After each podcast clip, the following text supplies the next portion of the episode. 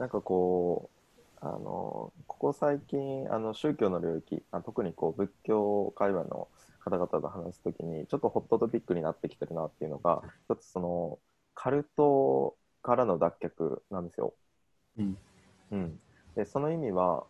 えっと、人は、あの、それぞれ何かそのカルト現象を、まあ、起こしてしまう種を持っていて、まあ、それをこう自覚しながら、あの、まあ、生きようねっていう、なんかそういう話に、あの、よくなるんですけど、そのカルトっていうのは、唯一の正しさへの盲信っていう定義で語られるんですよ。うん。うん。うん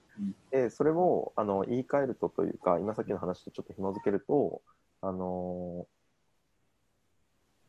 何々主義、うん。イズム、うん。うん、なんかその主義っていうことを、まあ、適切にこう扱う術を知らないとあのカルト化してしまうよっていうなんかそういう話があるんですね。うんうんまあ、日本ではすごくこう日本、まあ、一つの話で言うとあのオウム真理教のあのこととかですごいメモリアルなあのみんなのこう体験としてこう覚えてらっしゃる方々が多いと思うんですよね。うんでそこからこうある種こう宗教を、まあ、忌避するものとして、うん。あの捉えていった。うん。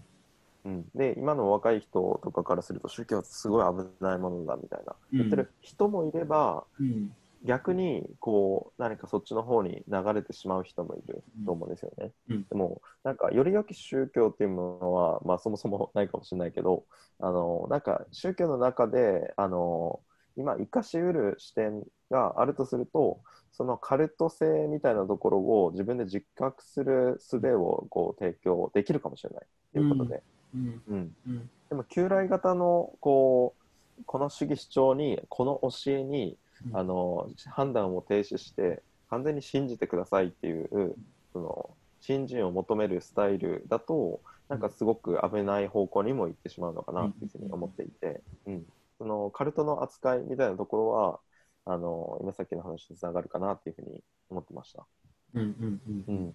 でそれでこうカルトが起こりやすいあのことってこう閉じていることだと思ってるんですよ。うん。うん、家庭が閉じるとかあの絶対にこう外に外からの人のあの話を受け入れないとか、組織が閉じる組織のこの組織のやり方が全てだっていうふうに教え込むとかなんかこう外部からのフィードバックもしくはインプットが入らない状態で内側だけでこう回そうとするっていうのが拍車がかかっていくとどんどんどんどんその環境に身を置いているとあ例えばこの会社の社長が全てなのかなっていうふうにも慣れてしまって、でそれがその外の世界いろんな、うん。あの考えいろんな思想いろんな捉え方があるのにもうこれしかないんだっていうふうに思うとなんかその中で、こう思考の中でなんか生きてしまう。でうん。それによってこう苦しくなったり、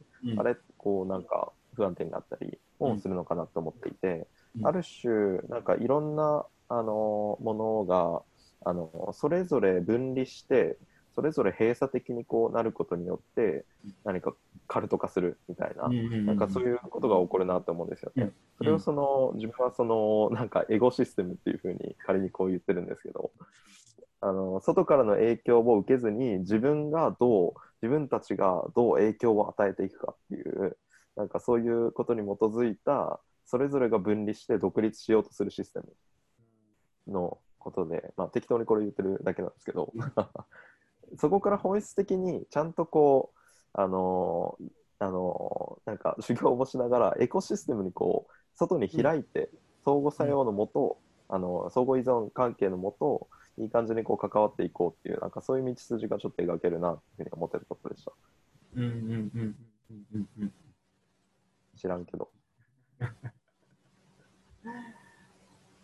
やっぱり、あのーなんかね、あの、幸福学を研究してる方が言ってたけど、まあ、その、幸せっていうのは、視野を広げることっていうことだけど、その、視野とか世界観っていうのが、こう、へいこう広がっていくっていうことで、その、まあ、自分自身の、まあね、そのいろんな多分考え方とか信じてるものが、その手放しやすくなるのかなって思ってて、その、なんかこう、カルト化っていう、まあ、そのいろんな、なんていうか、そういう盲信していく、まあ、そういう組織っていうのは、その一種の、なんていうか、まあ、一時的な安心感は得られると思う。で特にそういう、まあ、時代がすごく混乱する、まあ、これから多分カルトとか増えるんじゃないかなと僕思うんですけど、まあ、その絶対的なものに対するその盲信、信じるっていうことは、あの一種の安心感を得ると思う。で、国家も貨幣も、ある種信じてるじゃないですか、なんかその、まあその、ハラディさんの言うように、それある種虚構だと思うんですね。だからお金っていうのはすごく信じてるわけ。その信じてなかったらお金が機能しない。信用でできてるので、なので、その、ただお金っていうのはすごく信じてるんだけども、でも、その、そもそも、その、架空のものというか、その、虚構のものだというふうに考えると、ある種信じることを手放すと、また世界観が広がると思う。その、自分の今所属している組織だとか、今、あの、自分たちがちょっと盲信してる、まあお金っていうのはかなりみんな盲信してる感じするんだけど、なんかそういったものに対するこう、信じるってことを手放すと、もっと、うん世界は広がるし、その、盲信っていうのもやっぱ対立を生む一つの原因だと思うので、うん、もうちょっとその、エコシステムじゃないですけど、調和されていくのかなっていうことで、まあ、あの、まあ、安心をやっぱり得る方法論として、やっぱり盲信っていうのもあるのかなっていう。なのでお金っていうものがこう、なくなると不安になるし、でも、本来は、うん、なくてもいいっていう。そこら辺がね、ちょっと、うん、何言ってるかわからなくなってきましたけど。そういやー、不安になりますよ。おお金がなくなっていく中で、自分もあのここ3年ぐらいで、あの本当に数百円ぐらいに、あの全体参加なったことがこう何回も何回もあったんですけど、もうこうなくなっていく時のこう恐怖というか飯食えないっていう畑もやってるわけじゃなければ農家さんのこう知り上げるわけでもないっていう中でしかも人に頼れないっていうふうなあの状態になってる時にもうお金がなくなっていくことの恐怖が半端なかったですね。いやいや、うん、いや僕もね、わ、かりますよ。うん そうなんかそれって多分、それこそ本当に土台を忘れた生き方をしてるからだと思うんですよね。うんうんまあ、僕らはあの、まあ、これからやっぱりもうもうちょっとその土台を見直す土台に、まあ、土台作りですね。まあ、自分の人生のある種土台作りというか、うん基礎がない状態で建物が建ってるみたいな感じ、うんかなっていう。うん、なんかいくら高層ビルを建てても、根本的な不安がなかなかなくならないので、なので、やっぱりその、まあ、命としてのこう不安感をなくすためには、やっぱりその土台作りをもう一度した方がいいかなって僕は思うので、やっぱり田舎とかに行くと、その、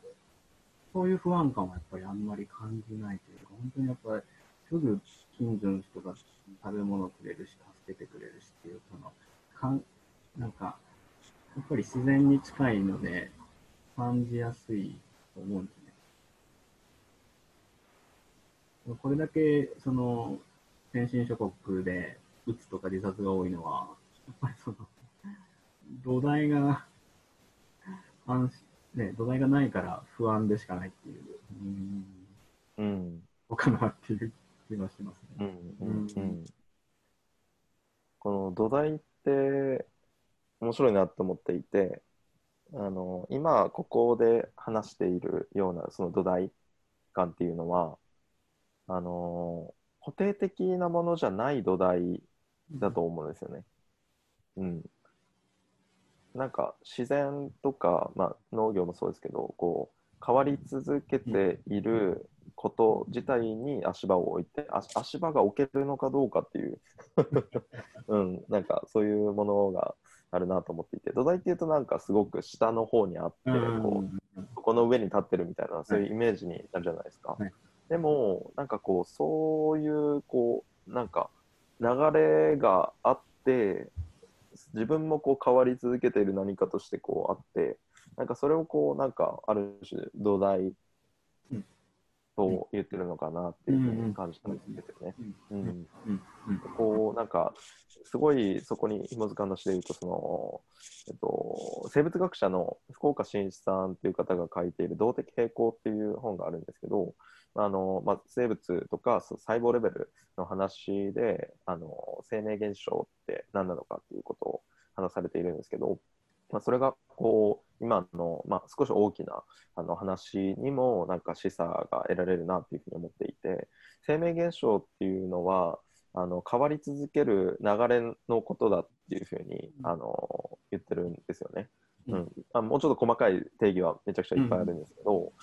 その流れあの細胞は変わり続けていて、うん。でもこうどういう方向にあのなんかインプットが来て外に排出してっていうことはそのその流れ自体はなんか記憶のようにこの回路がこうあの脳神経にしても腸にしても、いろんなものがその回どっちからどっちに流れるよねっていう回路を持っていて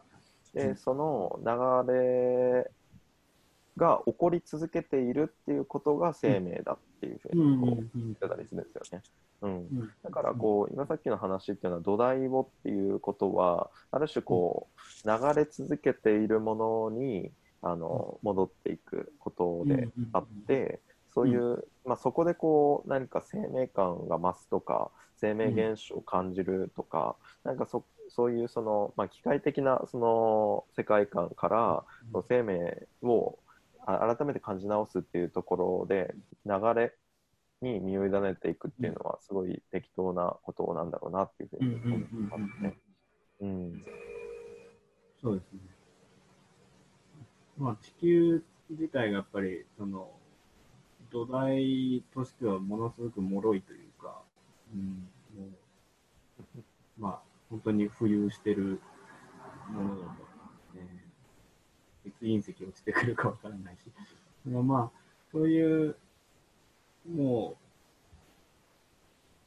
う、まあ、やっぱり、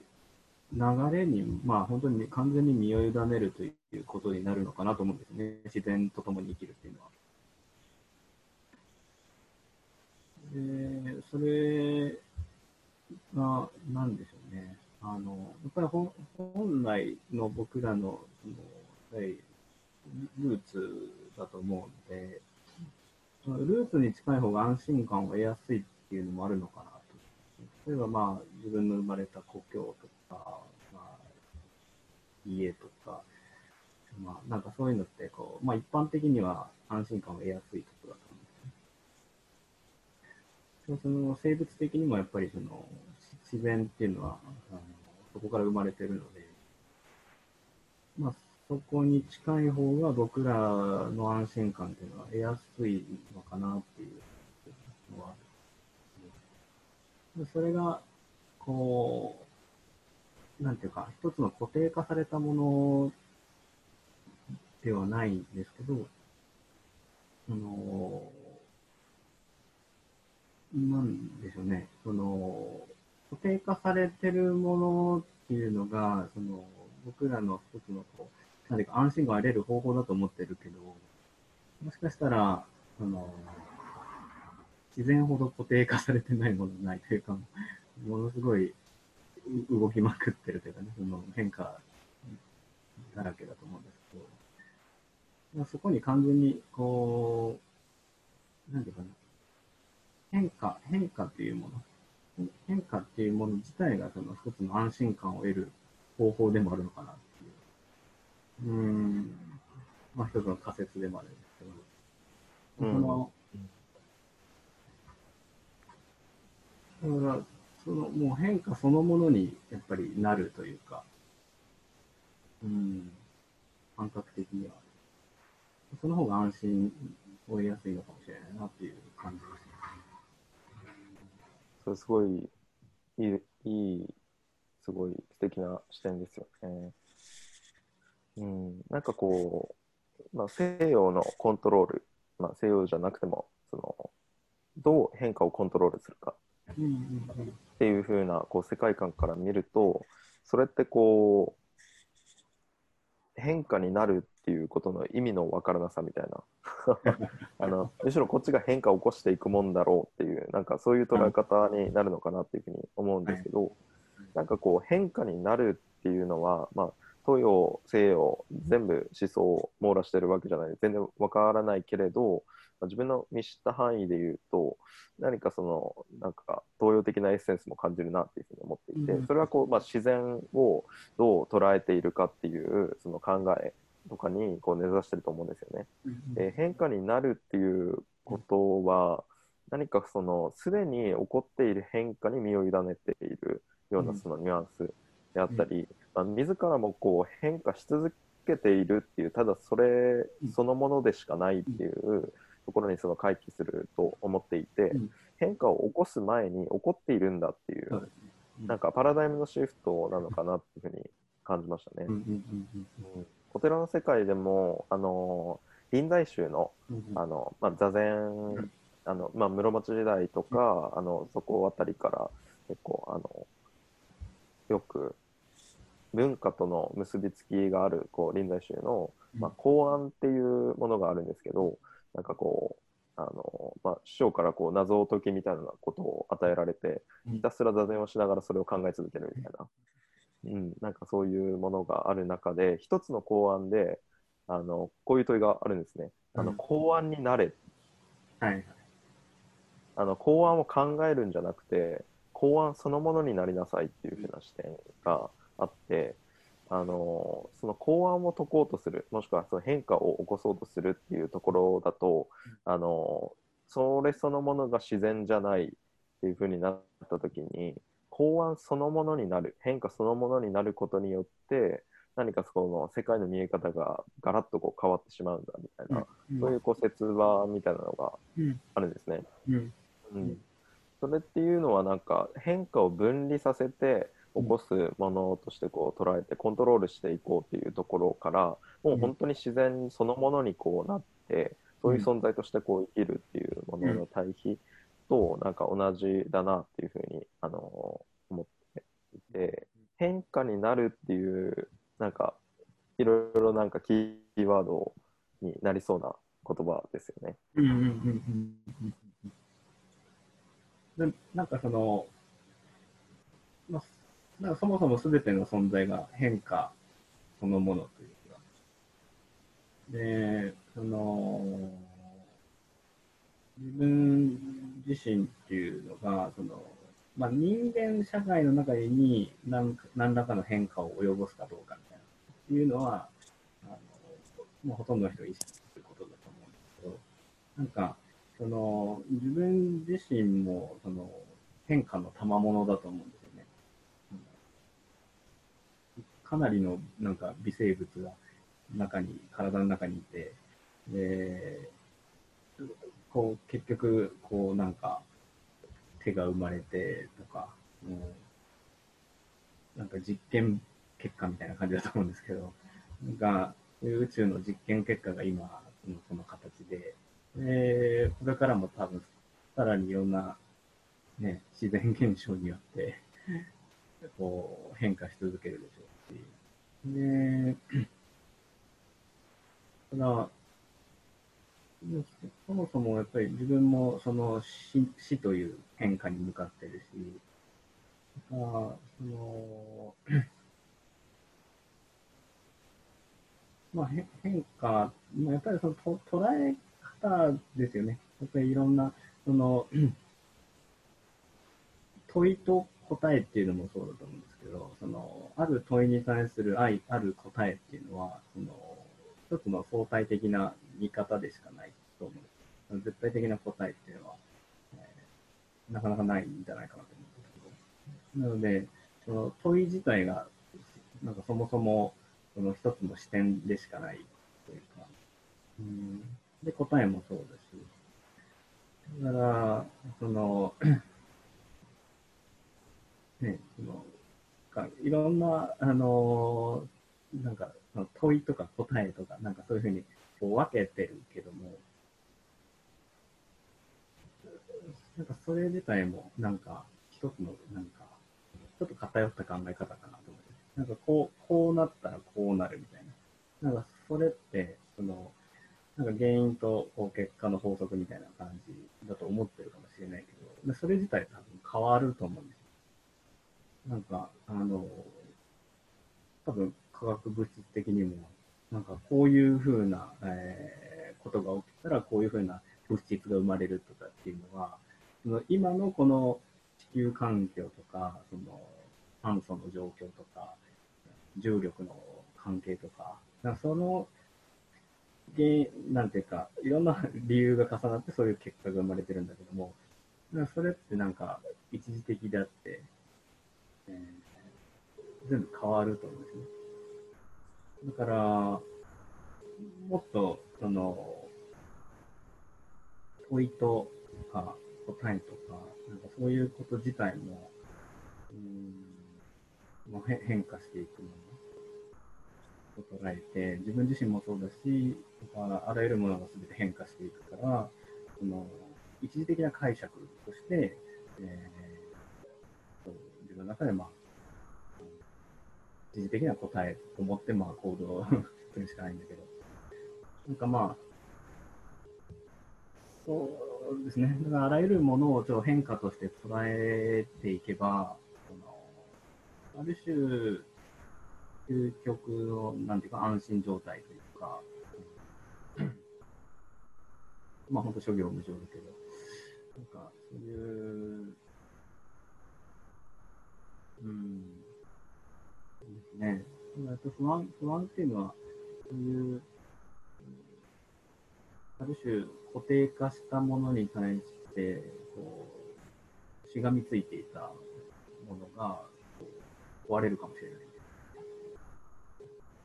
ていうところから不安っていうのはあるかもしれないですけども、その固定化しているもの自体がもう変化でしかないから、あの、そう捉えると、あの何も、なんていうかな、うん、固定、委ねる、自分の身を委ねる、その固定化したものはないっていうこと。だからこれから本当にそういう意味では、あの、まあ、いろんなね、会社も潰れるし、国家もなんかどうなるかわかんないし、ってなったけど、自分がこう、身を委ねていたものみたいなものが、すべて変化の渦の中にもう一度こう、戻されていって、で、まあ、その中でもう、うん、生きた方が、そのもう本当に変変化そのものとして生きた方が、意識的には安心するんじゃないかなっていう。うん。うん。なんかこう話していて、あの、トランジションのことを考えてたんですけど、うん。あのトランジションって、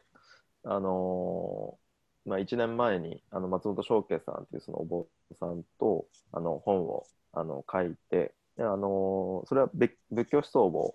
あのベースにしたその人ってどういうふうに変わるだろうね、変容するだろうね、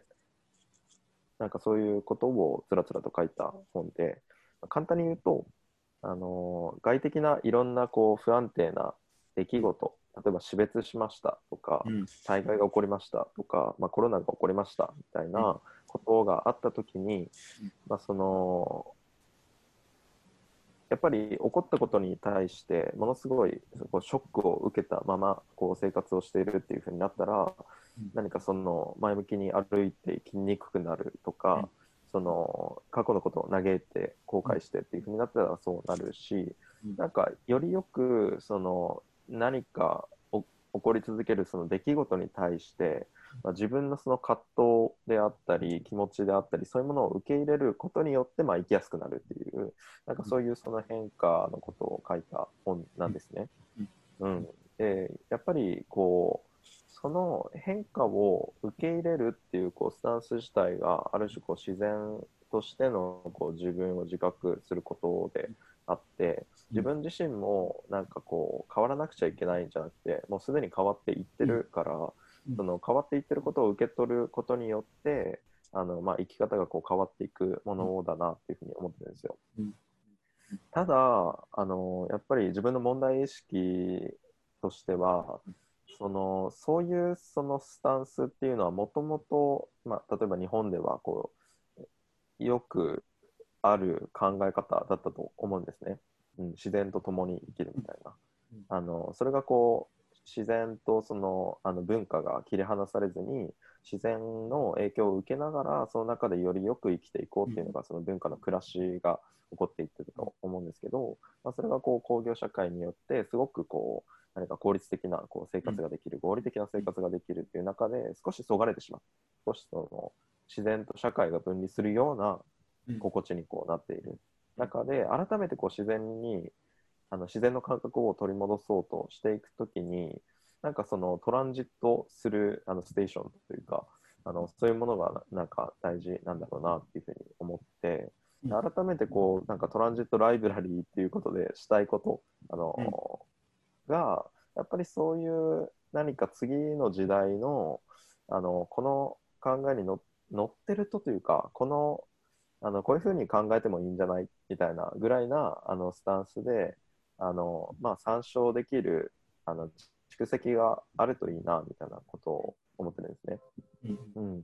でそれはその仏教思想が、まあ、自分はこう参考になるなと思っていたり哲学であったり、うん。あの文化の考え方であったり、まあうん、個人の考え方であったりいろんなものがあると思うんですけどなんかそれがこうなんでしょうねこうより集まりながらあのなんかちょっと困った時にそこを覗いてみようかなとかちょっと聞いてみようかなみたいな、うんなんかそういう状態になればいいなみたいなことをあの自分のエゴとして感じております。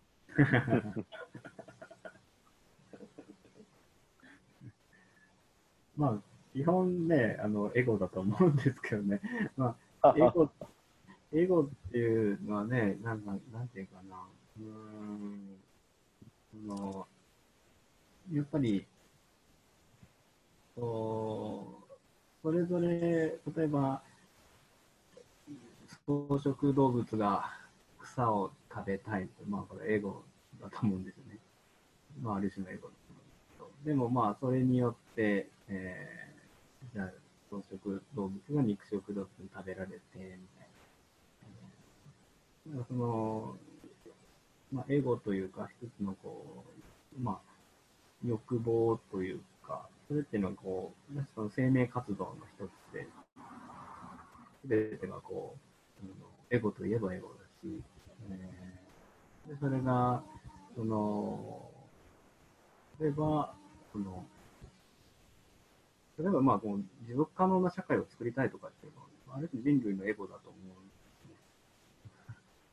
人類のエゴ。う。うん。いいね。